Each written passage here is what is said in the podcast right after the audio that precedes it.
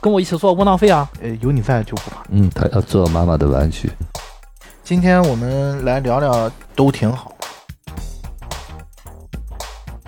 嗨，这里是迷影圆桌派，我是夕阳。我是雨果。大家好，我是太平角。就这个电视剧前一阵是引发了很大量的一个讨论啊。那趁这个机会，我们稍微聊一聊。首先，我先介绍一下这个电视剧的一个基本信息啊。它是由内地非常著名的一个剧作团队，呃，正午阳光出品的。它是有原著小说的，这个原著小说，呃，也叫这个名儿。作者是安奈。如果听友看过正午阳光的剧的话，应该对他有一定的了解。之前包括《欢乐颂》还有《大江大河》，这都是阿奈的小说。这也是他跟正午阳光合作的第三部电视剧。那这个电视剧也是一个现实主义题材的，关于家庭的。呃，这个剧讲了一个什么事儿呢？其实也很简单，就是在苏州有一个苏家啊，这苏家一共有五口人，父母带着三个孩子，这三个孩子是两个哥哥一个妹妹。那么这个大哥苏明哲呢，是在大学的时候去美国深造，那现在也是留在那个地方成家立业。那二哥叫苏明成，他也是成了家，但是呃是在当地。那这个小妹呢叫苏明玉，她现在是一家企业的高级销售主管，应该算是，呃算是女强人吧。那这个电视剧呢就是以苏母的去世展开的，然后呢就围绕着呃苏家这三兄妹啊以及他的父亲苏大强这么几个人物，剧情就慢慢的推开了。那其中也呃讲述了他们之间的关系，包括家庭当中出现的一些问题。那最后他们是怎么一步步去解决这些问题的？啊，那当然我说的很简单啊。那如果没看过这个剧的话，你去看一看这个剧，再来听我们这个这期节目啊，我觉得也是挺有意义的。接下来呢，可能会涉及到更多的剧透，大家可以看完整个剧，或者是多做一些了解，再来听这一部分啊。按照惯例，想先聊一个话题，就是你们最喜欢这个剧的地方是什么？K Y，你先。我喜欢这个剧的地方就是，呃，这个剧还是比较接地气的，比较贴近生活。里面每一个人物可能都在自己的身边的亲朋好友里面，你会发现有这个性格上一样的地方，所以说看的时候你和观众是有共鸣的。剧情上没有太多的大起大落，姚晨演的苏明玉和几个家庭成员之间的关系，呃，是处理的非常精彩的。然后心理学上的点也比较多，啊，如果大家带着心理学的这个角度上去看的话，这部剧的就营养会更充分一些，这是我喜欢的地方。于老师呢？嗯，这部剧的话是我后来才跟着看的，给我印象最深的就是说这里面的人物塑造应该是比较现实吧。啊，就是说整个这几个主角哈，他没有给我感觉太突兀的地方，就是整个的成长背景和他的发展脉络，这细节的东西，我觉得还是处理挺好的，对生活是有一个启示的作用。嗯，接下来我们从这个剧情出发啊，去聊一聊这个剧里面的一些心理学的部分。首先，我我觉得有一点啊，他这几个主要的角色，从他的父亲苏大强到他的大哥、二哥，还有小妹苏明玉，其实苏明玉算是这个剧的主角吧，嗯，推动了整个家庭的发展。我们从头开始看啊，他剧情一开始是苏母离世嘛，离世之后就把他们已经疏离的兄妹三个人，就是又重新召集到一块儿了。这个电视剧一开始的时候。他用了一个回忆体，然后去这个交代他们兄妹在青少年时期的一个成长过程，包括这个苏母他是怎么影响他们一家人的。你能看到这个苏母是很明显的轻视女儿。呃，一一开始的时候我还是单纯的理解为重男轻女，但是看到后面苏母跟这个家产生连接的这么一个故事的时候，就是这个真相是。苏大强就是他们的父亲揭露的嘛？嗯，对，说当时呃苏母是农村户口，只是为了让他的弟弟进城，怎么说呢？就改变自己的命运吧。嗯，跟苏大强就是他父亲这个角色本身是没有什么太深的感情的。嗯，就是他们这个婚姻是有一些呃物化的，就是有一些呃物质上的追求。我觉得这个是导致他对于子女的教养产生问题的根源。这个环节呢，我们就从心理学的角度来分析一下苏家的各位成员，以及为什么他们会成为这个样子，以及我们如果面对这样的问题的时候，怎么去面对原生家庭带给我们的一些影响。其实可以回顾一下啊，苏母对于大哥就是苏明哲的这个态度啊，我觉得有一点挺有意思的，就是，呃，他好像是把苏明哲当成了他们家改变命运的一个希望。其实大哥上清华已经很优秀了，为了让他大哥能去美国留学，他们家那个老宅应该有四间房嘛，他卖了一间，他卖了小妹苏明玉的房子，这个点上就能看出他对于这个子女的不同的态度。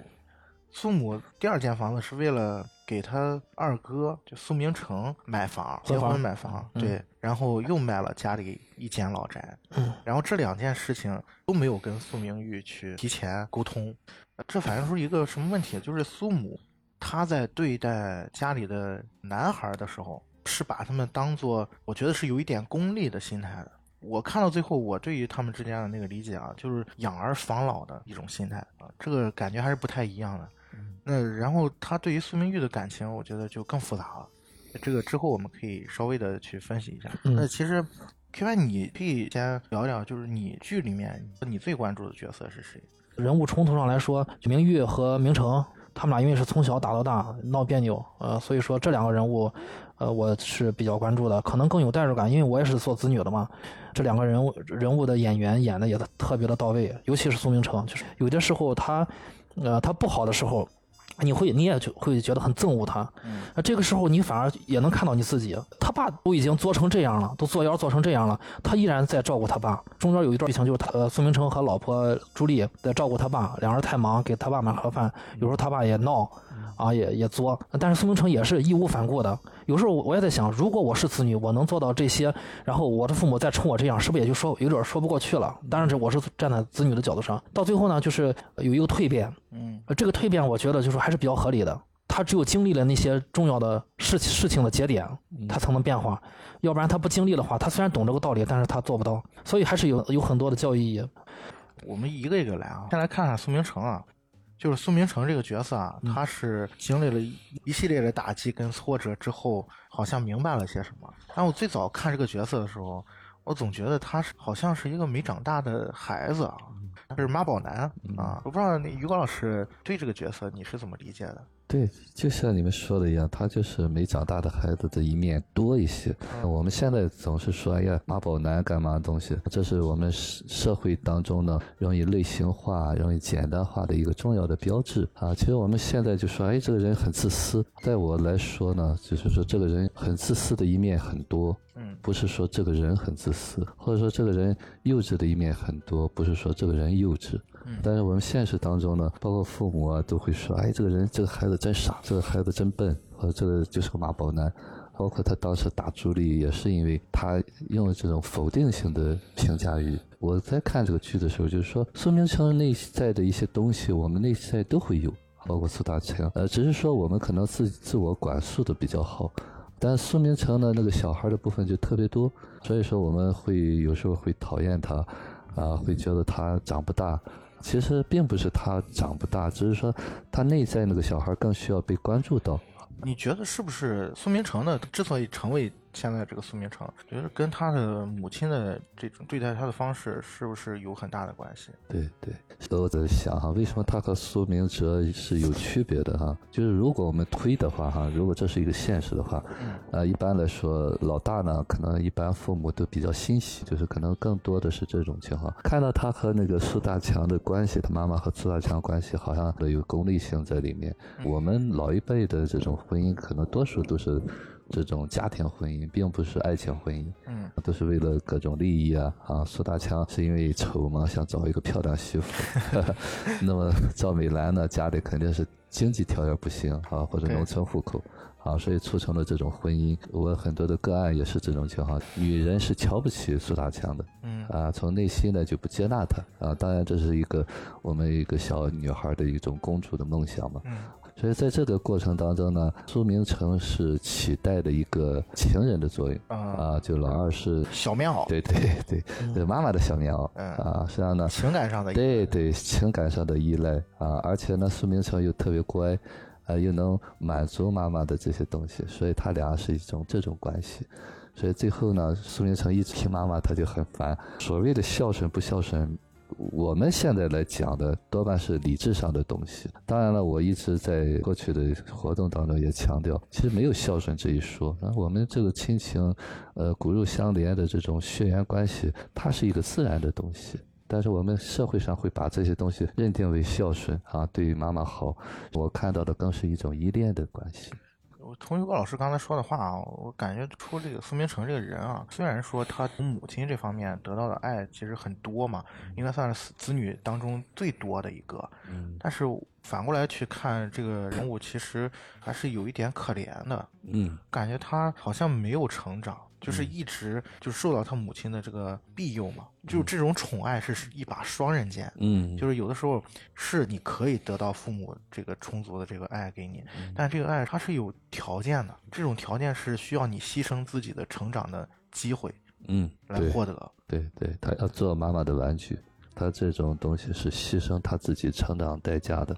所谓的妈宝男，实际上也是这种情况，就是在小的时候，就是我们母亲作为一个女性，从一个婴儿无无时无刻的需要你的那种状况，突然她会走会跑，要离开你的时候，作为妈妈都是一种考验。但是妈妈呢，因为出于自己的那种依恋啊，需对亲密的需要的话，她可能就用这种理由限制这个小孩的成长，所以说就形成了妈宝男。但是呢，妈宝男一到了一定年龄呢，他可能就会功能上有些退化，所以妈妈就会不喜欢。所以说，这才是妈宝男最可怜的地方。被社会啊，被家庭啊不接纳。其实早该他独立的时候，父母限制了他，让他失去了那个闯的那个勇气和力量。大了，他再下去就很难。是包括苏明成也是这样，所以他会被骗。就是他在那个需要锻炼、有有闯劲儿的那个年龄的时候，他没有机会。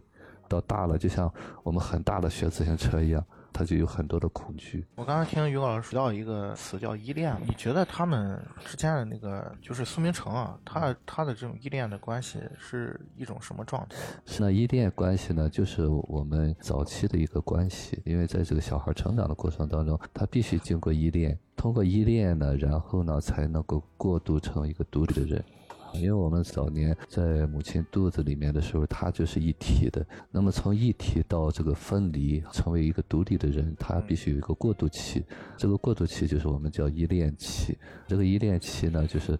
让这个小孩知道他是被爱的，作为一个独立个体从母亲肚子里分离出来，然后呢，他要又知道他是自己是一个独立的，是有力量的。那么这时候就像我们小孩学步一样，妈妈需要扶着他，给他一个安全的环境，然后他才能脱离到成为一个独立的人。但是呢，往往就是说我们在这个依恋期的时候，如果度不好的话，就会造成现实当中的很多人格的缺陷。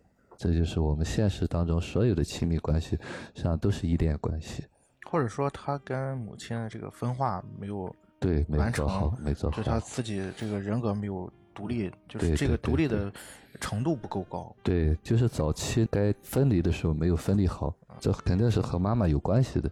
还有一点，我觉得苏明成身上，他到后面的时候，他特别想证明自己。你看他那个失败嘛，啊，他就因为投资这个事儿。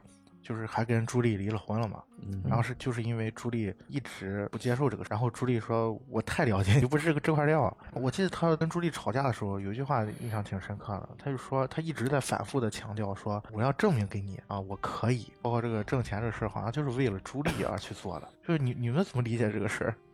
我来看哈，就是说他所谓的证明，呃，也是一个小孩的行为，就是幼稚的行为。其实我们现实当中所做的一切事情，如果是处于成人的角度上讲，没有证明一说。那么那个证明呢，实际上呢，我想哈，如果推回去，就是他和妈妈的关系的时候，也是这样。妈妈实际上呢，希望当年把他当成一个情人的关系来抚育的时候，他既需要这个人需要他。维持这种关系，另外她还需要这个丈夫有顶天立地，但是她并不清楚这个东西，她只是说给了她一些这种依恋的这种需求，但是当她没有这个东西，我相信就是赵美兰也会对这个儿子有所失望。一定会有些东西，所以是小孩就会说我要证明给你看，所以他做的那些事情就非常幼稚，就会不顾后果啊。那个周杰一说那个事儿，他就想啊，要在外头当男人，回去才能真的疼老婆。对，哎，他会相信这样的话，就像小孩学功课一样啊，我要做。做个什么样，我要怎么怎么样证明自己。真正的男人，那你是需要评估自己的能力的，这不是证明的问题。我我觉得这个电视剧我很喜欢朱莉的这个角色，呃，朱莉好像替代了一部分母亲。那个苏明成一直说我何德何能娶了你这么一个好老婆？我也觉得他何德何能。哎，对对，呃，其实那个朱莉呢，我挺喜欢这个角色的。呃，苏明成在很大的一块儿，他既能接住她，又能朝外送他。让他推推他一把，推他一把。对，我发现就是这个剧情里面给明成和他老婆朱莉是有一些母子的这种亲密动作的。你比如说，我就只要他俩在床上的时候，朱莉是坐在床上，明成是蜷缩在朱莉怀里头了。为什么是这个男人是要抱抱的？对这点我也挺挺有意思，因为我看这个剧的时候，我觉得朱莉就你逐渐了解这个角色，你会发现朱莉的成长的环境应该是比较好的，嗯，然后感觉像是一个呃公主一般养大的。对对，应该是比较娇贵的，就是那种，嗯，更需要去被呵护的那个角色。但是他跟苏明成之间，反而他成了那个呵护他的那个角色。就像 Q Y 说的，好像是一个就是母亲的替代的似的。这个剧你看完之后，你会发现这一家的男人把所有能就是担当事儿的女人全都吸引来了。嗯，这个苏母，嗯，苏明玉，嗯，大嫂、二嫂朱莉，全都是能管事儿的。嗯，而且就是独立。对，呃，这些男人们最后都找到了母亲一样的老婆。就是我发现，呃，苏明成和他母亲的关系啊，我我觉得就是看到了他母亲和他舅舅的关系。嗯，我当时想，中国有句老话叫“外甥随舅”，那些随的舅是随的是他母亲这方面的这个关系，是随了这个舅。我觉得就是他母亲在一开始是照顾他舅的这个户口问题。你看他后来也有他舅的一些剧情，他舅的剧情里面也也显示出他这个舅也是比较依赖他母亲。对他舅就一直是。从一开始，他母亲带他进城，然后包括他舅给给他舅找工作。后来苏明哲其实每年都会给寄家里寄钱嘛，然后这个钱是家里所有人都不知道在哪儿，但其实是苏母把这钱都给了他舅舅了。对啊，所以就相当于这个舅一直是被他姐姐养着的。对，对，因为他小嘛。对你从他那个像一个妈妈一样。对你从他家里的那个关系，从他舅那个家里的那个关系，能看得出来，这个人物确实跟苏明成有一点像。呃，我想问一下啊，就是当你们看到那个呃苏明成躺在朱棣怀里边那种感觉，你们是什么感觉？你们作为男人，呃，你喜不喜欢这样有这么一个妻子？我很喜欢，呃，有时候我和我老婆也这样。其实吧，还不仅这一点，他在视听上他做了很多的这样的设计，就是朱莉好像一直是比苏明成高一头的，嗯，啊，苏明成坐着，朱朱莉是站着，苏明成跪着。朱莉坐着，啊，那个朱莉在床上躺着，然后苏明成呢就是趴在他怀里，对，在沙发上他也是。其中有一个小小小台词，嗯，他大哥也跪着，虽然大哥没说，是苏明成跟他大哥说了，说你不知道，平时我什么方法没求我老婆，我都给他跪下了。然后他大哥那个面露难色，就是那种很尴尬，其实就是也是。我在家也是这样，对，我在家也是这样，从他爸爸苏大强对吧也跪，到明哲。到明城都贵，所以我觉得这个这个剧真的是把这个人物设计的非常好。对对，这也是我比较喜欢的哈，就是说他很多的点呢，就是可能是，比方说我们如果我们身没发生的话，我们看不到其他人家的情况，但是呢，我觉得那个点是非常非常准确的。在这个夫妻关系当中呢，我经常会说，就我们是互相角色互换的。嗯，妻子呢，某一个程度上就替代妈妈的一个作用。啊，满足我们所有男人内心的那个小男孩。如果是好的婚姻关系，一定是，呃，男人回家是当小男孩的，找妈妈的，在家里吃够了奶，出去当大男人。女人呢，在家里偶尔也会做一个小公主，然后在爸爸怀里边，在爸爸肩膀上，呃，被宠的，然后呢，再回来有力量去做一个妈妈。这是像。我们就像玩游戏一样，今天你当爸爸了，我要当小公主 啊！明天你我要当小男孩了，你要当妈妈。实际上呢，我们是在互相滋养的。这个过程呢，是我们每一个成长过程都需要的。其实婚姻关系就起了这么一个过程，就是在满足那个小男孩对妈妈对的需要，钻到妈妈怀里撒娇的那种感觉。因为我们每个人都有，如果你假装没有的话，那你一定会出问题。越是强大的男人，你会发现越回家撒娇疼老婆，他是那种依恋的关系，他也需要回去吃奶，需要一个滋养。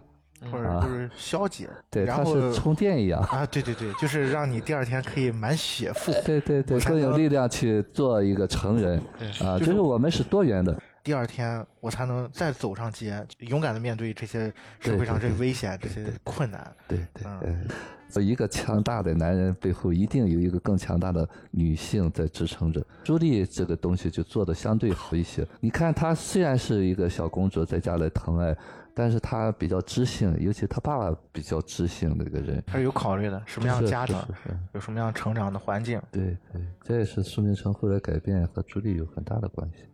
我觉得苏明成这个人物没有交代他俩呃有复婚啊什么的，我觉得这个是很好的。嗯，我觉得这个是很已经足够了，我觉得。对，我觉得这个就是还挺客观的。这段时间就是需要他俩沉淀一下，尤其是苏明成需要沉淀一下。嗯，对。但我觉得他们俩应该还会，那是 那是我们美好的祝愿。因为因为你从呃，就是你单纯电视剧看嘛，嗯他们两个之间是有很深的感情的。是是，我觉得可以聊聊可以聊聊苏大强苏大强这个人物，我觉得特别有意思。就是当然倪大红老师演的也很好，嗯。虽然我个人感觉他的角色有一点单一，嗯。嗯。就是他的弧度不够好，嗯。啊、没有苏明成那么完整。嗯，但是这个角色，我觉得在整个故事里面，家庭的矛盾其实都是从他来的。从一开始，他搬到苏明成家里面，然后引发了苏明成跟朱莉的各种小的摩擦，然后他要搬出去买房子，引发了大哥他家的这个矛盾。嗯我记得那个大嫂无非，就是最终也是受不了了，也是要跟苏明哲离婚嘛。这个也是苏大强搞起来的。然后呢，后半部分最重要一个情节就是他要娶小保姆。这个事儿的冲突跟解决，是他家庭最终能够让所有人再次回到这个一张桌上坐下的的一个导火索。嗯，我觉得这个人物真的是很有意思。K Y，你个人比较关注的他身上的点，或者你印象比较深刻的是哪一些？前期我在看这个倪大红在飙演技，我找倪大红去演这个角色，首先他这张脸就已经找对了一半了。一个老人的角色，一个这么不出名的这个演技派的一个演员，他最后能成成为网红，他能在网上带到这么大的流量，他现在都有那个表情包，对对我我手机还存了一张，他配了一个苏大强一个呆滞的一个表情，上面配了一行字儿说：“跟我一起做窝囊废啊。”我就觉得这个他能红到这种大红大紫，这是我前面接着看见。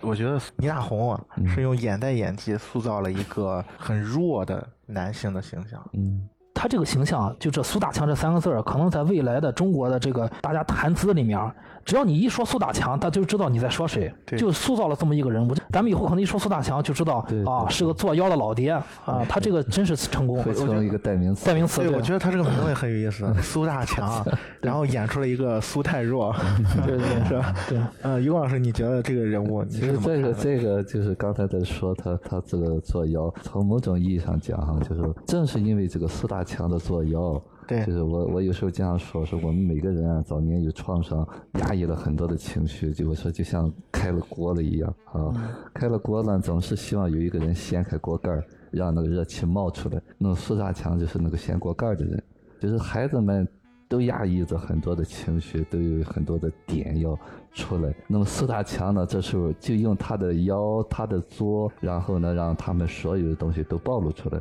如果没有这个阶段的话，那么那些人都想，就是都想出来。你刚才说那个苏明玉是想爆发，苏明成还他那种尊严，所谓的啊对，包括苏明哲也很想在家里起有一个位置。就是大哥，哎，顶天立地，我本事，我负责。对，对对对，其实呢，正是因为这个苏大强的这种作妖吧，嗯，把这些东西都引出来了。嗯啊，当然说这个阴谋论肯定不是哎啊但是呢，从我我就就无形当中的，对对对对，这就是命运的推动吧。嗯啊，那么说到孤独这一点呢，哈，苏大强其实这个人，就是我们现实当中怎么理解这些人，就是这种作的，就是这种长不大的人，其实呢，他内心是有需要的。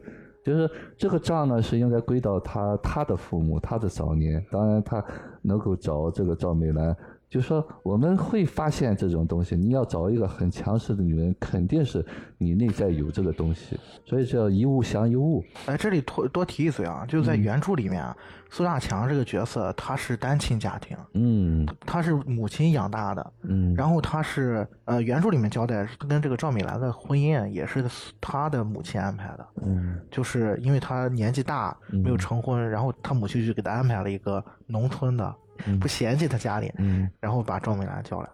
其实是有这么一层的安排，你能看出这个人物其实从他幼年时期他就是这么确实的，一直是这样的。对对。好像这样解释就很就就很合理了，好像是。对，其实我们现在来看苏明成，那可能就会看到苏大强啊。苏大强早年肯定也是有创伤的。为什么在谈到这个孤独这一点哈，就是现实当中呢，包括那个警察，我觉得这个剧是把社会的这个层面也说出来。那个警察反复在说教，就是会参与到，哎呀要他讲的都是道理，但是呢，为什么现实当中呢，就是很明白这道理，大家也很明白，为什么做不到呢？到底谁应该来负责呢？就跟这个孤独儿女就应该去为他负责吗？嗯，当然，这现在大家就会说儿女一不负责就是不孝顺，这是我们一个社会的问题。儿女如果有力量的话，我说了哈，就是说他自己过得很好，他也很充实的话，他会去照顾他，那是自然而然的。比方说苏明玉，如果说他能够早年很强大的话，他完全可以不再做事业，他钱够花的，嗯啊，就像最后一样，他去照顾他。但是那一定是他选择，他自己的选择。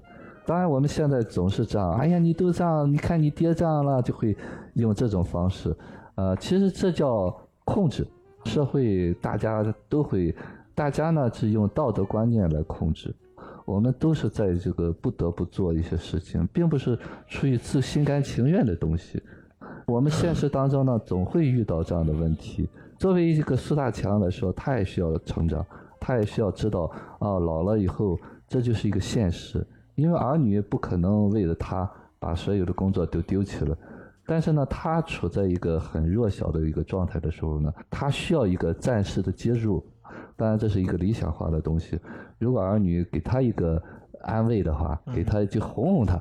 啊，你比方说，就和小保姆这个事儿啊，稍微借一步再推出去，再送出去，可能会好一点。这个苏大强很清楚，对那个小保姆对他怎么样。对对对，我觉得他心里面是清楚的。就是很有意思了。嗯你看他那个，你不能说他的子女对他不好，对，对吧？他子女尽可能去满足他的这个要求。嗯，但是我觉得没有尽苏大强想要的那种可啊，对，那个是给不了的，也给不了哎给不了。儿女给的那种东西和这个情侣给的是保姆不一样的。对对，就是对，这这你看保姆又给他盐，又给他红，小保姆做到了，他就是义无反顾拖着行李去找小保姆。是，这可以理解。是是，我记得心理学上有一个词啊，就是被阉割的父亲。嗯。这苏大强就有一点像是一个被阉割的父亲，就是他所谓被阉割父亲，就是说他的这个角色是要模糊的，就是我们都在扮演各种角色嘛，但是他这个父亲的角色，他在家庭当中这个角色是不完整的，没有去塑造好这样一个角色。比如说你你跟你妻子之间的这个关系，赵美兰眼里苏大强就是一无是处，嗯啊，然后呢，他在孩子面前也是这样。我记得那个苏明玉当时气急了嘛，说小时候你就这样，我妈一说我，你就借找借口上厕所啊，然后或者躲到墙角边儿。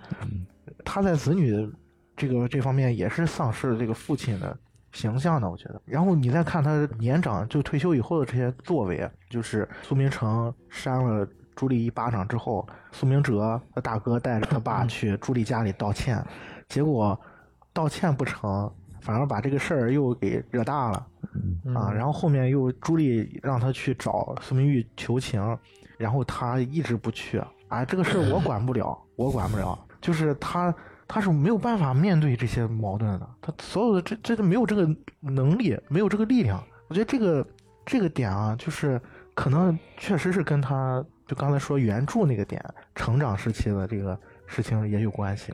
嗯，他说到明玉在医院那个那个事儿，我我都是看完我我回想这个剧情，我也无法理解，就是他为什么女儿在医院躺着被打的那么重，他怎么能在家里面安心的吃饭、选房子这些事儿？你们是怎么看这个剧情的？嗯，这一点儿哈，如果是从心理角度上来分析的话，因为父亲呢那一刹那就跟被吓坏了一样，因为这个东西他没法处理，就跟说当时就上厕所躲墙角一样，因为他没法去权衡，因为是两个都是他的孩子。那么那时候呢，他就是一个躲事儿的人，这是这是一个很重要的一个心理学的点。我们经常会用这种东西就说他窝囊废，是他窝囊废的那一面出来了。并不是这个人是窝囊废，就是包括后来，你比方说给苏明玉夹菜啊，给苏明玉买买习题集啊，实际上呢，这个人啊是一个完整的人，就是他作为一个父亲，他不可能不疼爱儿女，都有这一部分。但是呢，当他那个小孩更强大的时候，更需要关注的时候，那个父亲就没有。就是我们每个人都是这样，不知道这个电视剧能不能给。观众有一些启示，就是多重的角色。对对对对，其实我我现在在做这个工作呢，也是这个样，就是帮助我们认清我各种角色，然后呢，知道我随时可以选择各种角色。完全就我们现在是什么样？就说是冲动是魔鬼啊！一旦那个小孩那部分出来的时候，我就被吞没掉了，嗯，就完全就没有自知了。那么不是说这个人就没有成人的一部分。包括苏明成，包括苏大强，他都有那一部分，就是太弱了。如果我们好的一个治疗关系了，或者夫妻关系了，你在他弱的时候，你接住他，那他就会有强的部分。但是呢，现实当中我们往往就是你弱，你弱，你弱，你认定他是个窝囊废，他就变成窝囊废了，这才是很重要的一个点。嗯，呃，后来吧，我也想到一个点，就也许在苏大强的当下认知里面，苏明玉有点像赵美兰。嗯啊，他是害怕去见苏明玉的，在医院那被打的那个女人很强势。你他剧情里面有一些提示，他其实特别害怕赵美兰，好像他爸最后说出来了，就是你就是你跟你妈真是一模一样。嗯，我记得就是他爸因为小保姆这个事儿要跳河的时候，嗯，那个在警察局里面，就最后明玉不是爆发了吗？嗯，骂他，对骂他，然后明玉后来跟苏石天东说，好像他就变成了他妈一样，最厌恶的那对。嗯，我觉得最有意思的是最后，当苏大强真的搬到了苏明玉家里面的时候，他一开始也是那种给人感觉很害怕、很恐惧的那种状态。对，我印象很深的一个剧情啊，就是苏明成、朱莉带着苏大强去买衣服去商场。嗯，苏明成嫌那个衣服贵，然后不想买，苏大强抱着那个他儿子的腿。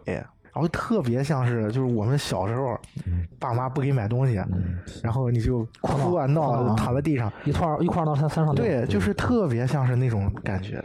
你看他的这些举动，你乍一看的时候，你会觉得就是这不可能。现实中，这他这个人做了极致了，他怎么能给孩子跪下，或者抱着腿，或者不去管自己的女儿？但是你仔细想，你又不是他，你怎么能说出这样话呢？你如果是他，呃，假如你是他，你站在他角度想，也许有些地方还是合理的。他前一期你看他做成这样，他不不管子女这些事儿，到他后期，你提到这一点，就是他回到明玉的家，他一去的时候，他还是害怕的。对，这就说通了，他为什么一开始连。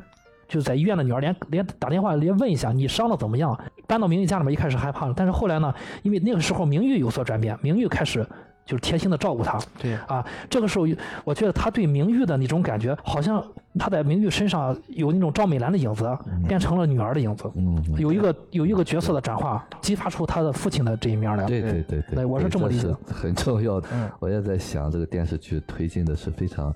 有道理，就像他之前一直把这个明玉当成一个妈妈强势的妈妈，然后在明玉柔软的同时，他的那个小孩得到滋养，他的成人就出来，他就会疼女儿了。我们现实当中经常会有这种情况，比方说他胆小的时候，就像苏大强那会儿就跟吓坏了一个孩子一样。啊，他不知道怎么做的时候，我们就会谴责你这个窝囊废，你怎么连自己女儿不要？越发让他更进入到那个小孩状态。就比方说夫妻之间，你如果能够贴近他，看到这个东西，允许他的时候呢，一定他会出来更强的东西。但是我们现实当中就会说，哎呀，怎么怎么样？你就在无形当中把他塑造成了你需要的那个人。嗯，对，这是很重要的。就是这是不管是明玉也好，还是赵美兰也好，他们都在重复一些早年的脚本。啊，他需要一个强势的妻子，把他变成一个很弱小的、很无助的一个小孩。这是我们可能大多数人是看不到这个东西的。对，我觉得于老师说这点啊，提醒我了。嗯，别看好像苏大强好像很呃厌恶苏赵美兰，他一死好像哎，我终于解脱了，我终于。但是他们能生活这么多年，嗯，一定是彼此是满足了某些需要的，是是，对吧？对，要不然他俩的物以类聚，人以群分嘛。对，嗯。呃，刚才在聊苏大强时，我们提到一个很很关键的一个一个信息啊，就是这个苏明玉啊，一直在苏大强眼里面，在大多数时间都是赵美兰的化身啊。嗯。嗯哎，我觉得这个特别有意思啊。我们就顺着这个点啊，我们来聊聊明玉吧，因为明玉确实是这个剧里面的头号主角吧。在网上的这个评价啊，他是经历过一次波折的，嗯哎，就很有意思。就是一开始的时候，大家都是心疼明玉，嗯觉得他受了这么多的伤害，嗯然后到后面就开始骂他，说你这个圣母心，你怎么能又是去管他们，对吧？你看他原生家庭对他的这个祸害有多大，嗯。啊，他为什么最后还又是给他爸买房子，然后呢，哎，又是替他大哥找工作又是给他二嫂找工作，又是给他二哥找工作，而且是在他二哥暴打他一顿之后，然后最后在他父亲被小保姆骗，还经历过一次就是他舅舅这个危机嘛，啊，也是他出面解决的，对，那是第一次，他们全就是全家人全家四个人坐在一起笑，对坐在一起就是很开心的。战胜对，对那那个好像也是一个标志性，我觉得大家从从心里面又有点解开那个结了。对对对，其实这个剧情就是这么推进嘛。对呃，到一定程度了，出了一个舅舅。对对 呃，然后最后又是他爸爸阿尔兹海默症嘛，就是他要照顾他，而且为了他爸放弃自己的高管的事业嗯啊。没点理想。哎，我我觉得你你们可以谈谈感受啊，我就你们也会这么想吗？就是你觉得这个转变，这个这个人物你不太能接受，或者说你认为是有它的合理性的？我我觉得从我的角度上，没有感受出这个所谓的这个这个什么心什么的，没有感受出来。就是他做了一个正常人，如果这个事落在他身上，他做的走的这个人生的路，嗯就是就是这样。也许或早或晚，大家可能觉得不合理的地方，也许是觉得这个他做做出来的时间太早。但是人生我觉得就是这样，他或早或晚。我也许在他爸离世之后，离世之前他没做，离世之后他可能也会做，他早晚有一天会做。不是因为就是他要回到那个家庭，只是因为这个人他迟早要从这个里面走出来。啊，当然了，他也可能一辈子走不出，走不出来，他一辈子走不出来，这个电视剧也不会拍了。啊，有些人会有这种例子，我觉得。但是既然他要拍成一个呃这个电视剧的话，他会让他从这个阴影里面走出来，我觉得是很合理的。不管是什么时候，甚至他母亲没有死，有些契机啊，他没准他也他也会走出来一些重大的变故。嗯我觉得明玉的他这个人是人人物身上的变化，包括咱们刚才说的苏大强身身上的变化，大家觉得可能有点太突兀了啊。嗯我觉得还是因为，毕竟我们没有经历。嗯嗯，也许你经历的时候，大家可以回想一下，你你经历一些重大变故，是否也影响了你啊？如果影响了你的话，为什么这些人不可以？他影响了他，做出了一些一些变化。有时候我在想，呃，我不理解苏大强做了一些决定，因为我可能因为我还年轻，也许到了老之后，我都没法去评判他，因为那是别人的人生，对吧？你到了老之后可能会有些共鸣，但你没经历，我永远不知道你会你你会怎么做。所以我觉得明玉做了一些东西，已经做到很好了。大家可以再回头再想一下。呃，于老师你觉得呢？就是网友啊，每个人的评价都是把自己带入了，喜不喜欢或者真不真实，一定是他的视角，就他的认为。比方说，他内心的没有名誉的这些经历的话，他可能就觉得这不对，嗯或者这太剩女了。就我们人生都是新的，都是可能的。电视剧尽管是编的，现实当中呢，可能比这个还要丰富，还要多彩。那我们现在来讨论的意义，就是说，我们通过这个东西去反观自己，这才是最有意义的啊！包括我们做这期节目，就是让一些我们不清晰的东西清晰化，嗯真正知道你为什么喜欢这个电视剧啊，这个电视剧到底能给你带来什么东西啊，让我们能够有一个提升，能有一个成长。觉得这是我们做这期节目重要的东西。说到名誉哈，假如说这个是一个真实的情况，那我们从心理学怎么去来解释这些东西？那我看到的就是说，他所有的对这家里的付出，是他内心最渴望的东西。就是说，我们从小就会要寻求一种归属感。当他被排斥在外的时候，他在努力的要证明他是家里的一份子。包括父母离世之后，是他给他妈买墓地，嗯啊，一手包办这些事儿，对对啊，呃，我觉得他付出是他自己的一种需要，对对是是是，他要有一种归属感，嗯呃，他要有在家里找到一种位置。那么他这样呢，这是无意识的东西，呃也不是说他高高大到哪儿去啊，实际上从某种意义上就是那个小孩的需要，再加上他也有能力，尽管他就是被打，就是我说呢，你越恨的人，说明你越爱他。嗯，要不然你不会在乎他。对对对，他需要和他们有关系。对，表面上看好像是我和你们苏家没有关系，但是那个潜台词是我太需要苏家了，要不然你为什么要强调苏家没有关系？对对其实这是背后的东西，都是他在不断的向那个小孩要讨好这个一样，别把我扔掉，别把我推出去，他要证明我有价值，啊，我需要在这个家里边待着。或者说是他在潜意识当中一直在寻找自己失去的东西，或者一直没有得到的东西你比如说疼爱他的父亲，疼爱他的母亲，疼爱他的哥哥，其实这些是他呃潜意识需要的，只不过他一直得不到。对啊，对他的母亲去世和家庭成员又又有关系联系之前，他一直是一个工作狂人，对爱岗如如家。他他想在工作里面，在这个众诚，在这个老板身上找到父爱，找到家庭的这个，但是他找到一种补偿。对对对，但是我觉得最最最后还是还是不能代替。对他可能有一丝的慰藉，但是不能代替。我觉得这个里边，我我想解读一下，他有一辆那个奔奔驰的轿车，车牌是苏 E ZC 八八八，解读为他爱岗如家，这个岗是代替不了家的。众众诚。对，ZC 八八八是明显是苏明玉有意为之，他他有钱嘛，他可以去选择车牌儿。对这个 ZC 就是众诚，那个八八八就是他觉得这个众诚要发发发，这样这个这个所谓的这个这个家就会就会好啊，就发发。他这他他内那他内心的有一种期期许啊，爱岗如家。但是我要说的是，你大家发现没有，在这个众诚前面是苏毅。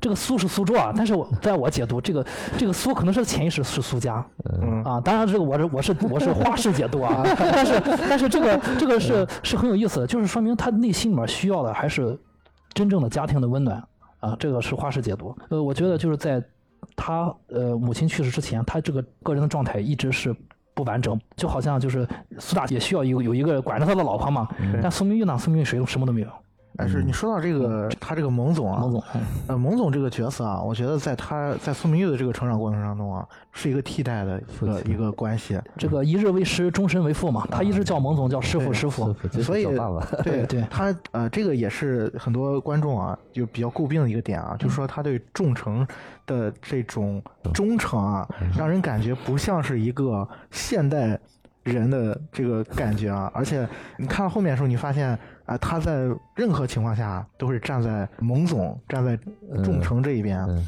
啊，包括她跟她的那个男闺蜜那个柳青啊，柳柳青青啊，柳青，就是柳青。其实你看啊，这个蒙总啊，嗯对苏明玉的这个态度啊，他其实是比较符合他的这个一个上市公司老总的一个感觉的。他处理事情是比较理智的，对而且你看他做的很多事情啊，他真的不是说是我确实也对你好，但是是因为你对我有用。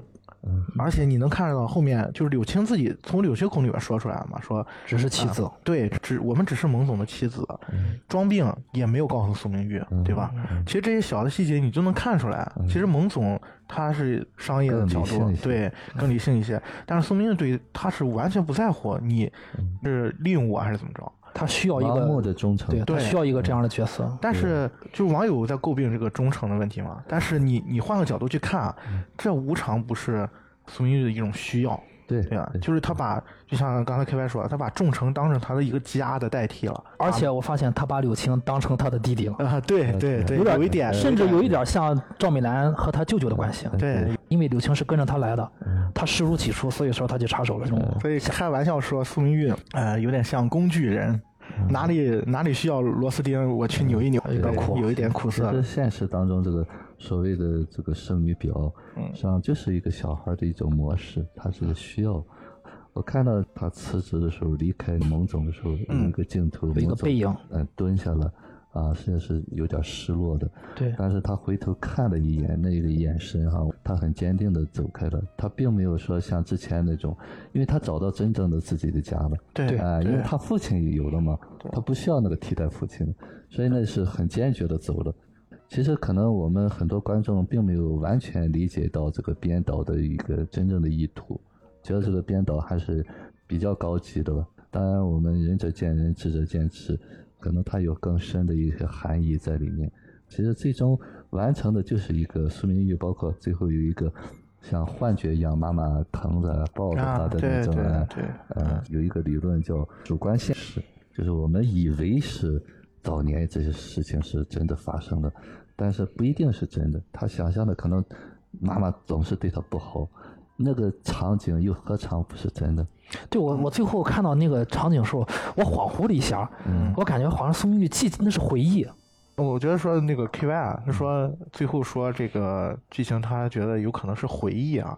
对这个如果你从开放式结局去理解的话，也未尝不是一种是是，选择啊，因为他有一个重要的提示，就是最后他跟他爸爸一块哭了嘛，嗯。啊，他去找他爸爸，然后他爸爸老年痴呆了嘛，然后还以为自己是年轻的时候，嗯，然后他爸爸说给他偷偷的去买习题呃习题集，包括之前他有交代说他爸爸来找那一百块钱，说找不到自己私藏的那个私房钱，然后他最后才发现哦，这个钱是给他买 CD 机的。如果是这样去理解的话，这个剧情的设置，他爸爸这个这条，其实在他成长过程当中，肯定也会有这样的事情。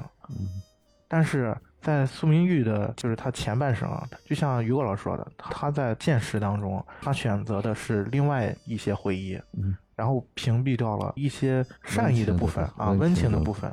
呃，我觉得是这样啊，就是这个事儿啊，真相是什么并不重要，并不重要而是你选择相信什么。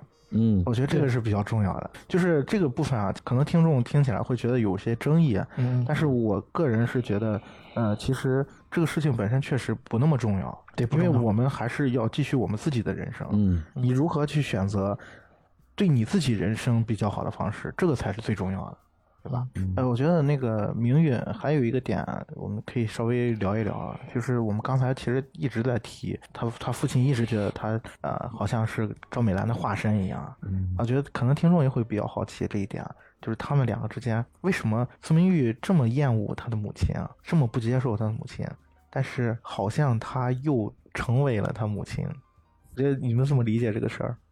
对这个事儿，因为我在成长小组里头经常会提这个东西哈。嗯我曾经也说过一句话，就是说，当你信誓旦旦的时候，说我一一定不会像谁谁谁的时候，我说你已经开始踏向他的路了。为什么这么说呢？就是你要记住，你不像妈妈的时候，你要好好记住她是什么样子。嗯就是在这个过程当中，你已经在模仿他了，这是我们意识不到的。呃，另外一个角度上讲啊，就是说两个人就像我们说一一山容不得二虎一样。就是早年就是他老是和他妈对着干。我我经常说哈、妈妈某时候她也是个小女孩和女儿也是一个竞争关系，也就好像你强我弱啊，他俩到底谁说了算？就是妈妈那一刹那间不是妈妈，说和女儿一样的是一个姊妹竞争的关系，所以说她才会恨那个东西比我强的或者能在家里把控的东西。某某情况下会有嫉妒在里面。再一个就是说，其实苏明玉她和这个妈妈的这种关系哈、就我们在无形当中就是刚才说的一种归属感。你只有向了她，你才会成为这一家人。这在潜意识当中，我们是在向她靠拢的。嗯啊，你只有向着他，呃，完全认同了这个东西的时候，当我承认我像妈妈的时候，我才有机会不像妈妈。呃，我现在回头去看啊，就是去看这个苏母跟苏明玉之间的这个关系，你有时候你会感觉苏母她之所以对明玉的态度啊、很恶劣，是否也是她在苏明玉身上看到了她自己？因为这样的时候啊，你会想到苏明玉好像就是自己一面镜子，然后让你能看到自己身上自己不愿意接受的一些部分，然后投射到了他女儿的身上，然后这个嗯也许。啊、嗯。然后也让这个部分反而又让他就是越来越拒绝他女儿。是，嗯嗯，因为我举个例子，你看苏母她一开始为了这个城市户口，后来又有一个上海的一个同学对，去跟他说，你要不要跟着我私奔啊？对，嗯对。我给你许你一个更好的未来，是吧？有钱啊什么的。对对，咱们换换过来看这个苏明玉，他曾经跟石建东说过这么一句话，他说谈恋爱还是算了吧，太麻烦，唯独就是钱能让我有安全感。嗯。我觉得这一点就是，你看从这一点就是和他妈是相通的。是嗯，是是，对，也许就是就像那个夕阳说的，他们俩互相审视彼此身上这些，互相都很不爽，其实自己身上就已经已经继继承了这些东西。对对，其实某种意义上讲哈，如果是我们从心理角度上来讲，苏明玉如果要脱离妈妈的这个东西的话，如果他要真正变成他自己，第一步是先要允许妈妈是那样的人，嗯啊，这是我们很重要的。就像我们允许我有不完美的地方一样，当你接纳了你自己，你才可以成为不一样的你。我我觉得这一点啊，在嗯剧情里面，他有一个特别好的一个交代，就是他最后有一定自知了，嗯他的转变是从那个地方开始的。我觉得，就是他最终的那个转变，嗯就是他在警察局骂他爸爸那场戏，嗯，然后他爸爸一下子精神刺激，然后高血压上来，然后就昏倒了嘛。对。然后他回头，他去跟石田东反思自己这段戏的时候，他就说，他好像突然看到了，呃，赵美兰上身了。哦，原来自己也是这样的人。对就是我觉得那一刻，他是真正了解了自己。对，啊，了解认同妈妈的同时，就是他了解自己的过程当中，接受了妈妈，他其实接受了妈妈，是不是也就是接受了自己和解了。对。嗯，其实我觉得他最终还是接受，就是说他通过这个才明白自己是什么样。对对对，他去理解了妈妈了。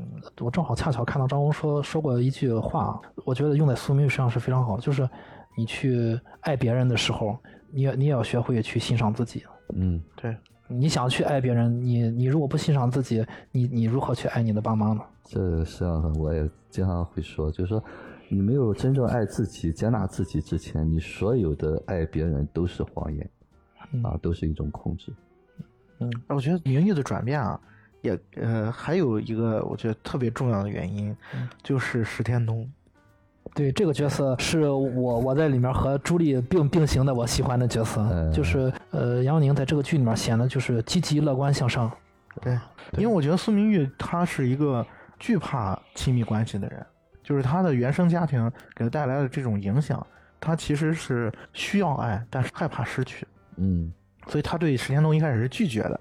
嗯，就包括呃 K Y 说的，他们他们都发生一夜情了嘛，嗯那那时候，嗯，然后说比起男朋友，我更觉得安钱能给我安全感。嗯我觉得他是害怕走入婚姻。说实话哈，就是我喜欢这个石田东这个角色。其实他其中有一句话，就是说你挣那么多钱是干嘛嗯啊？实际上他是给这个苏明玉一个提示，对，呃，工作和钱带不来你的真正的安全感。嗯所以说，我们现实当中也是很多人是通过拼命的学习、拼命的赚钱，但是你要真正要的东西是要不来的。替代不了的。对对，如果身边有一个像石天东这样的朋友，真的要好好珍惜。嗯，他简直就像苏明玉的垃圾桶一样，所以我我之前跟于果老师说，让我感觉就是他的一些台词，简直就是心理咨询师说的。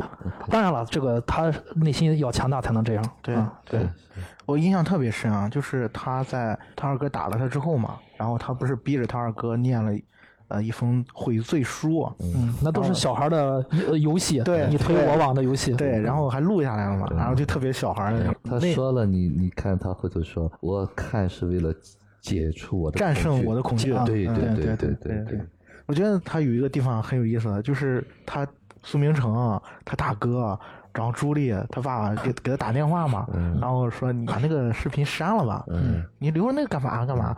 然后他一开始嘴硬文说不删不删，绝对不删。然后后面那个他跟石天东就是休假嘛，呃，苏明玉远远的看着石天东，然后石天东过来之后，然后苏明玉说你把那个视频删了吧。嗯。然后石天东说确真的吗？你确定吗？嗯，你难道你你上次跟我说就是你害怕你二哥是吧？你现在不害怕了吗？然后宋明玉说说这么一句话，呃，有你在就不怕了。嗯对我我觉得那个点真的就是，呃，反正我看到那是挺感动的，因为你能感受到石天东他的这种爱给他了多大的这种力量，让他能对对对。战胜这些事情。让他从小女孩变成女人。石天东在明玉这边就是有一个，就相当于有一个技术支持。明玉一一电量不够了吧，他后来就找找了了充电，就去石天东那儿吃饭睡觉。对对对，啊，他最早就是因为呃，第一次能安心的入睡，对第一次去的时候就对怕他睡着了。对，就是感觉这里好像很有安全感。他就卸下各种防备，就是一个小女孩的啊，对你，可以注意他那个剧里面有好好几处这个表现他，呃缺乏这种安全感。他特别喜欢睡在这个浴缸里面，嗯然后就蜷缩在里面，好像是一个母亲的子宫一样，把它全部包裹住。对，然后只有在那个时候可能才会安然的入睡。啊，其他时候可能真的当然这是我想象啊，可能会被噩梦惊醒啊，会有这样的经历。嗯，这个也是，啊，他突然发现啊，除了浴缸，原来还有这样一个地方，就是食婚者，就是石天东的那个餐厅。嗯，大家也有解读说，这个失婚者其实谐音是试婚者，这个噬魂者老板就是等待这个明玉的出现。题外话，就是阿奈有一部小说就叫《噬魂者》啊，对对，有一啊有一部好像就是写的这个餐厅啊，写的餐厅叫叫噬魂者。对，大家有兴趣可以去搜来看一看。呃，于高老师，你可以给我们解读一下，就是石田东他在明玉的这个成长的过程当中啊，他起到了一个什么样的作用？应该说是一种安全感吧。嗯，就是说石天东。一个是人高的马大啊，表面上看好像是比较帅，对对，实际上呢，更多的是外在的一种力量。看他包括苏明成，包括苏明哲，都外在是一种很弱小的一种感觉啊，包括他爸更不用说了。但石天东呢？呃，本身就外形上就会给大家一种安全感。嗯。另外呢，石田东还有很有力量，就是会做饭。哎，对对对，这个会做饭呢，更多就是说，其实我们烟火气。对，就是这个叫叫最初的这种需要吧。啊。对。基本的需要啊，就是这就是很小小孩嘛啊，就是满足一个呃口欲期的一些东西。石田东呢，另外一个情况就是说，他内在相对比较有力量。他呢会给明玉一种就是定心丸一样，他说的那些话呢，让那个苏明玉会有一种呃铁了心的一种感觉啊。这是我们现实当中，当然这些东西不是说有时候那个谁，呃，你比方苏明成也会说一些呃大话啊，但是那种从内在说出来的感受是不一样的。包括苏明哲他大哥，对对，苏明哲更是那种，苏明哲也是一个小孩儿，对，呃，就是提起这几个男性的话，其实苏明哲我觉得是跟他爸爸是一脉相承的，对，对对，如果说苏明玉是继承了他妈的话，那苏明哲就是继承了他爸，对对对对对，挂在嘴边的呃这个口头禅就是。啊，我是大哥，我怎么怎么样？负责啊，对，然后要不然就是一遇到事儿就是跟我没关系，都是你们的事儿。对啊，你你们太让我失望了。呃，对他他这个电视剧真的现实当中很多很多这样老大的。其实说说实的话，这个电视剧包括水蒙总啊那个角色，他还是把商场的商战的那些东西刻画的，他也并不是说被那个苏明玉那种。死心塌地的东西冲昏了头脑，对他始终是一个商业的这个视角，他在利用他。呃，所以我觉得就是刚才像我们刚才说的这个这个层面上，你就能看出苏明玉他真正需要的是什么。对啊，对，他他跟盲目的区别。嗯，现实当中呢，我们呃不管是怎么样，就是我们最终必须要达到一种成熟的一种决定基础。一旦你成熟了，不在于你做什么东西，但是现实当中，我们总是用这个工作啊，用收入啊来平衡这个人是不是成熟，其实这是一种误区吧，物化他的。夏明玉他后头也说嘛，他爸说你小心点，一个女人出去应酬干嘛的啊？对。他他说我是一个男人，然后呢，在那个石天东那呢，他终于做了小女人。对对对对，这个也很有意思。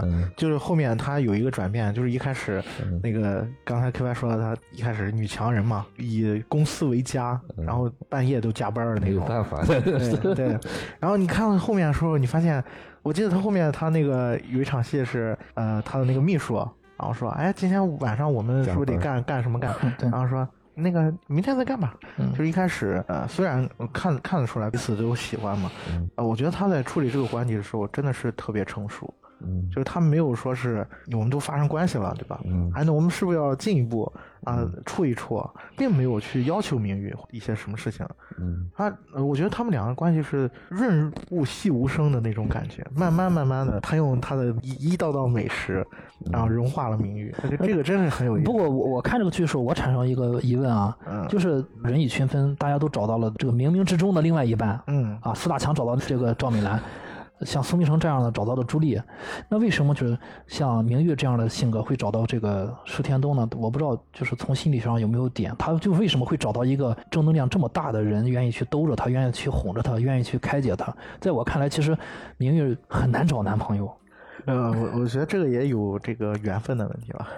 嗯，个人看哈，就是这个石天东啊，他也有小孩的一部分，嗯啊，包括他一个劲儿有一厢情愿想把这个家庭化解，对啊，对想你也和好，哎，其实她也有呃天真的一些愿望在里头，对哎对，他有急于求成的一些东西。其实这也是那个谁苏明玉喜欢她的东西，因为她在商场交往多了，那些呃狡诈的那些东西很多。那么池天东呢，有些小男孩的一种天真的东西啊，真实的东西会吸引他，让他会在那有安全感。所谓的阳光大男孩嘛，呃，他有一定有天真的部分在里面。当然，他也有很有力量，就是早年他是那种那种天真的，他是不带掩饰的。对呃，就是他早年可能在父母那个地方得到了一些滋养啊。当然他，呃，从某种意义上讲，就是说他缺少一些更老练的一些东西。这就是说，我们每个人都不是完美的人，他一定是有他的长处，也有他的短板。我我觉得从他选择自己的人生道路上也能看得出来，当一个人真的去有力量去这个选择一个呃自己真正喜欢、想要去从事的事业也好、职业也好，或者是一种生活方式，而这种生活方式可能在很多人眼里面是不主流的，嗯。或者说是呃有一些非议在的。你比如说他爸爸就是苏大强嗯啊，经常说他挣钱啊，对呀、你这一个厨子对吧？嗯你这个挣钱太少了，你怎么能养活我女儿？怎么配得上我女儿？啊？怎么配得上我女儿？对吧我女儿这么优秀，但是史天东在这方面是毫不怀疑的。对，石天东呃那个时间点，他显得就内心很强大，他就是说我听着呢，嗯我听着呢，对大叔说的对，对嗯。对。对吧？他对你你说的是个很客观，对我就是钱挣的少，对。但是我我喜欢我的职业，我要是和你解释起来，你可能也未必能解释得通，嗯。所以我也只是听一听。我觉得用一个词可以来明确一下，石天东他就是爱自己，嗯嗯，就是他能接受自己所有，能接受自己，嗯嗯，对，能接受自己。我觉得这个这个就是很有力量的。比方说，我们现实当中总是用这些词，哎，你你你看，有时候，哎呀，你你你才挣这么点钱，你你干这个，对哎，实际上这就是小孩的挑逗。当小孩挑逗的时候，你如果有小孩的话，你才被会接招；如果你内在没有这个自卑的小孩的话，你是接不到的。你不和他一个频道，他勾的一定是你内在这种自卑的小孩儿。嗯就像一个戳的，如果你自己都觉得你是个戳的，很低一等的时候，你很容易就接住了。嗯，但是你做的这个东西，你不是觉得是个低人一等，你是做你喜欢的东西，所以这个东西就打不到你，啊，对是你就上不了套。对，因为他热爱这个厨师这个行业，他做出的饭菜到底好不好吃，他很清楚。对，他不是不得做，嗯做的，他是喜欢做的。对，即便这个工作带不了很多的收入啊，他也要做。对，他很纯粹的这个目的。对也许就这一点也吸引了苏明玉，他这个人很纯粹。对，嗯但是现实当中很多人比较打这个旗号，哎呀，我是怎么喜欢，实际上内在是没有办法才做这个东西。对所以那一刹那间，那个就我就说虚伪东西很容易被戳破嗯啊，一句话就把你打回原形去。对对对。嗯，所以说他冥冥之中，他最后能谈恋爱的那个人，他早晚会遇上石天东。今天不是，那就 pass 掉，早晚筛选到最后可能会就会遇上石天东。遇上石天东也是他潜意识嘛会选择的这么一个人物。石天东，因为他有一些内在的力量嘛。呃，之前咱们聊过说，有时候女性找找男朋友会找父亲的影子对。他为什么他找石天东没有找他父亲的影子呢？他父亲没有没有做到，没有做到让他他是因为这个吗？如果要细分出来，那个石天东和他父亲，你看都很投得来，嗯你，看了吧？对他一定有相似的东西。主要是小石做的饭他比较爱吃 除了爱吃，小石比较柔软啊，啊对，，他能软下来。对啊对对，你看他念遗嘱的时候，小石是没有过门的，还是让小石参加了。嗯，啊，就说他觉得他小石很贴心。对，嗯其实这么说来，小石可能适合所有人，适合很多人。哎，对对对，小石适合很多人，大众情人。对他适合很多人。他和明成最后也搞得不错对，啊。明成说：“我走了，麻烦你照顾我吧。”你这种能托付的人没有几个人啊。因为他他，呃，我说真正有力量的是他身上是缺少刺的，嗯就是那种有刺的人都是内在有缺陷的，他必须要通过外在的性格去保护自己。那么相对有力量的人，他就没有性格，就是一种多性格的人。呃，我觉得刚才说了很多人物方面的，啊，最后我想聊一个比较重要的话题，就是很多人觉得就是最早这个电视剧有共鸣，就是在于他对于原生家庭的这种描述，啊，跟自己的经历特别像，而是哎，我的家里面也有这样一个祸害爹、祸害哥啊。然后看到最后发现，为什么苏明玉你这么大伤害，对吧？你你最后你又帮他们又干嘛的？最后又和解。嗯，对于这个结局啊，你们是怎么看的？你们觉得这个圆满的结局你们能接受吗？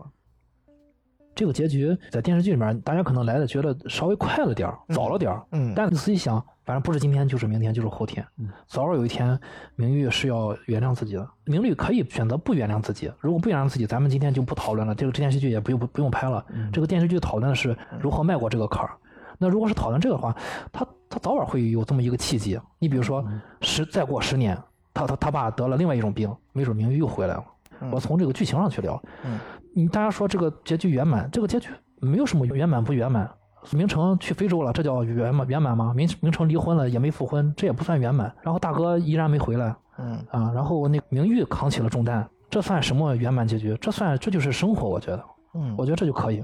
怎么看待这种评价哈？评论哈，就是说，你比方说有很多的电影可能艺术价值不是很高，但是观众很受观众欢迎，就是人缘很好。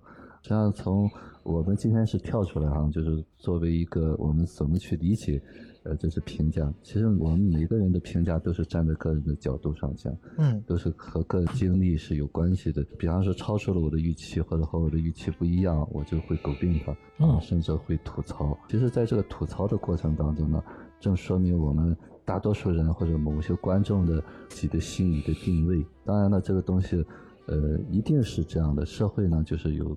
多层次的人组成的，尽管可能我认为好的剧呢，就是编导会引领啊，比方说他本身呃成熟度比较高，比较成人一些，他会给大家一个示范，就像我们看到一个前景一样。但是你不能要求那些普通的观众一下子就会跃到这个高度啊，所以他会有一些评判啦，会有一些不解了，甚至会吐槽了，甚至会谩骂了啊，这都很正常。那么娱乐也本身起到这么一个作用啊，作为一个话题，让大家发泄一些情绪啊。当然，我们在做这期节目的时候呢，我们更想给大家一个引导吧啊，就是我们怎么去看，不要急着去呃发泄情绪，更重要是看到这个东西给我们带来什么启示，让我们有一个视角去来反观自己啊。我为什么这么愤怒？为什么这么不喜欢他？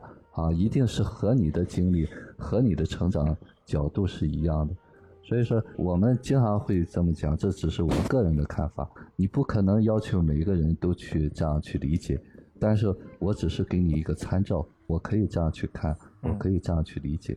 我倒觉得啊是这样的，呃，你能否理解苏明玉他真正需要的是什么？甭管他最后是和家人继续头破血流，还是。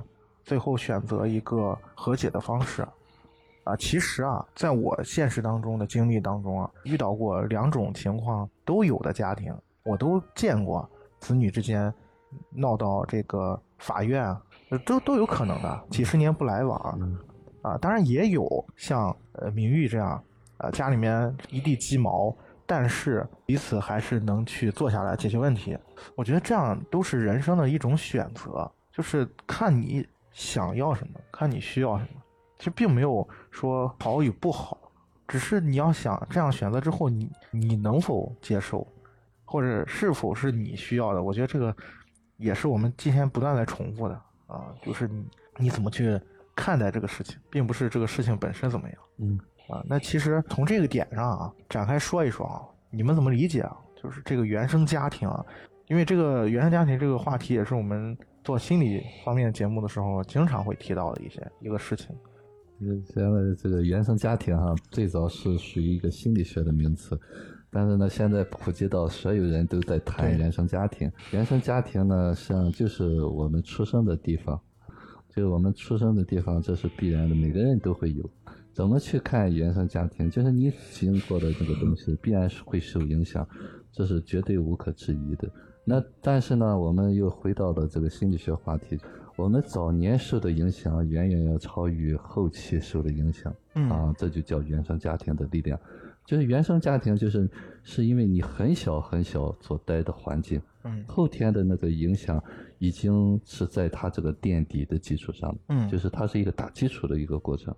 而且呢，原生家庭重要的意义就是我们出生地啊，那出生的时候就是我们在懵懂的作为一个独立个体的最初的影响，嗯那一定是根深蒂固的。不管是什么流派、什么理论，就是说我们在成长过程中经常说小孩儿小孩儿，就是因为我们从零岁一直到长大，那么早年的几年都是在原生家庭这块土壤里头形成的。嗯所以说这必然会影响我们的一生啊！你不管是什么懂不懂心理学的，这个东西你是抹杀不掉的。但是呢，就像后头说的，那么我们因为选在这样的原生家庭，我们就倒霉，就是经常会有说，哎我苦，我倒霉了，我怎么有个这样的投爹妈？投错胎了哎，对对对对其实呢，这才是你自己选择蹲在原生家庭当中。如果是我们能够知道，我现在已经不在原生家庭了，我现在已经可以有自己新生的家庭，或者有自己独立的生活的时候，那个原生家庭只是一个祝福嗯啊！我觉得这才是我们不要把这个原生家庭、原生家庭作为一种推卸责任的一种借口对，啊！我们永远有的选。我我觉得就是从宋文玉的这个呃他的成长过程啊，也能反射出这样一个感觉啊，就是一开始是处在一个知道啊原生家庭给我造成这么大的伤害，然后呢，他在这个过程当中啊，不断的在怨恨啊，在积攒对于自己家庭的这种怨恨啊，我就像于老师说啊，我为什么一直啊生活在这样的环境啊？我为什么出生在这里啊？我记得他还他跟他爸那个他骂他爸那段话的时候，他还说啊，你这样的人怎么配有配有啊配有家庭和孩子啊啊，就是这样的话。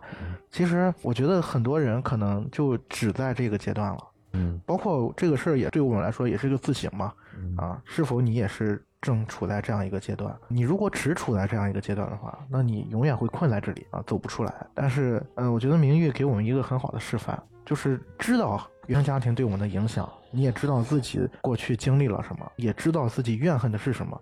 讨厌的是什么？不能原谅是什么？那之后怎么办？就是难道你一定要带着这个东西活一辈子吗？当然也可以，不是不可以，也有很多人是这样选择的，就停在这儿，啊。但是也有一些人，你比如说像明玉，他可能又往前走了一步，可能像最终的那个结局一样，就是我是原生家庭是这样的，但是我接受那些我改变不了的事情，对然后接受，他去那个老宅去贴福字儿了，对他接受，完全接受。对，然后我去改变我能改变的事情，我觉得这个就已经给我们一个很好的示范，你的人生应该怎么过。对我我觉得是这样，所以我我所以我其实有一点想说的，就是有的时候嗯确实应该去想一想，当我们一厢情愿的呃认为我不接受这样的大结局，这样圆满的大结局啊，我愿意让这家人永远头破血流下去的时候，呃，我内心是什么样子的？就是我处在什么样一个阶段？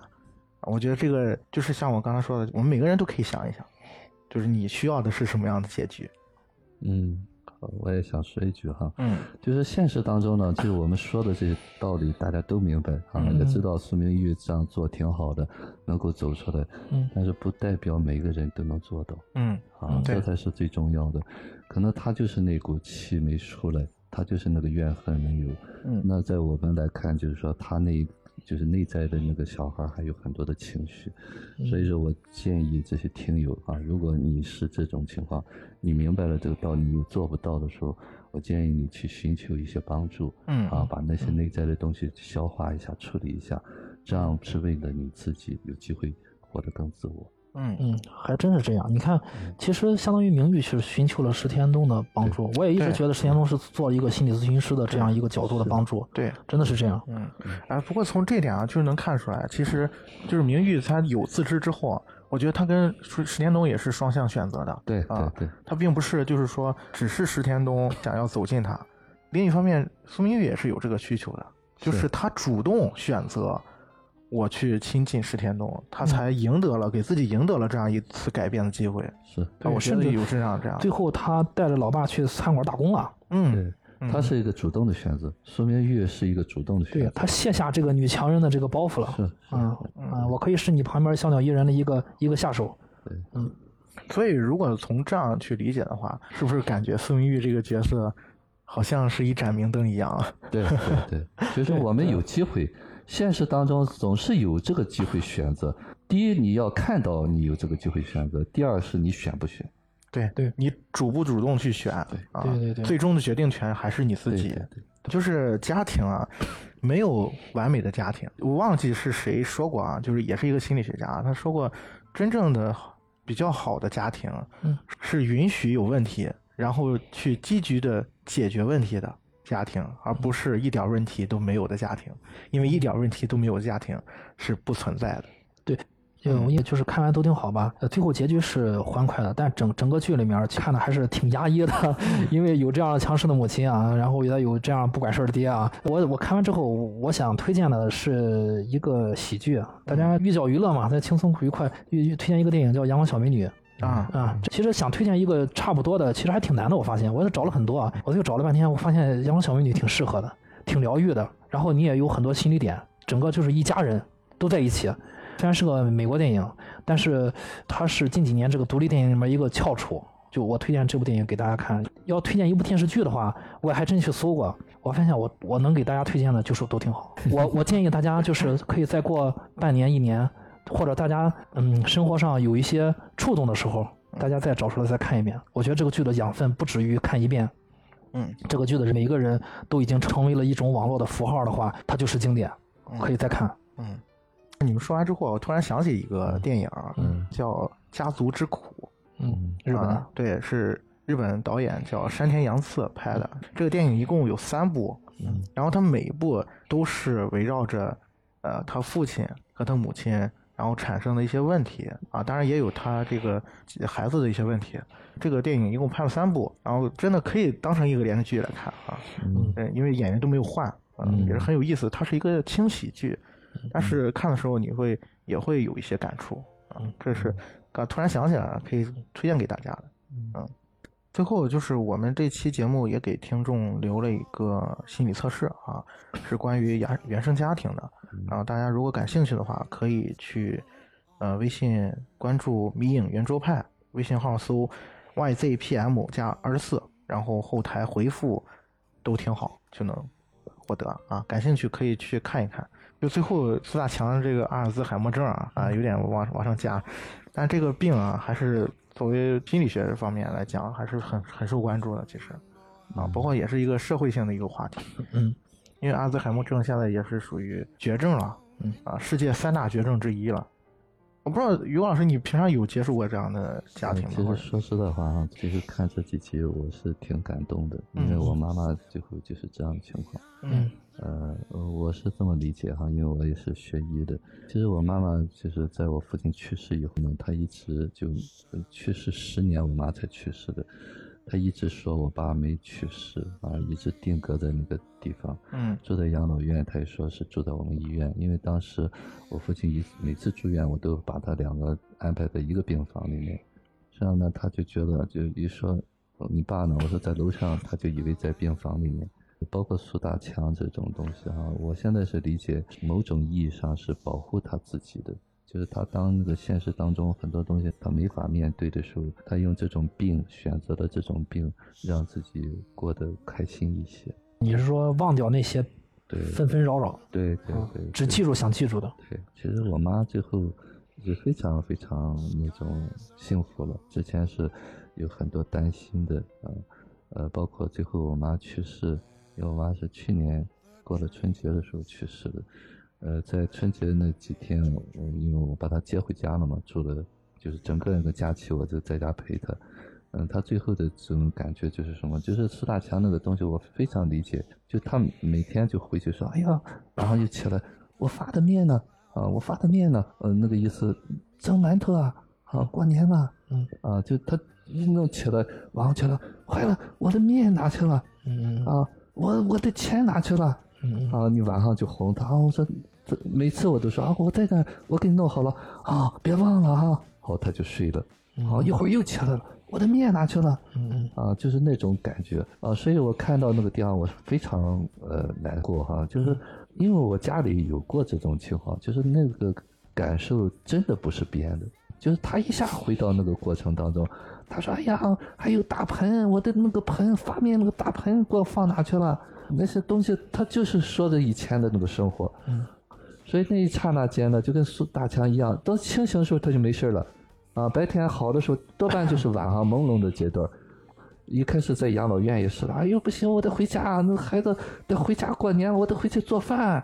啊，其实他很多年都不能做饭了，所以说养老院那些人也很照顾他，说啊没事没事，那儿子给你处理好了啊，你不用担心，就哄着他，而不是告诉他哎不对呀、什么东西，啊就顺着他走。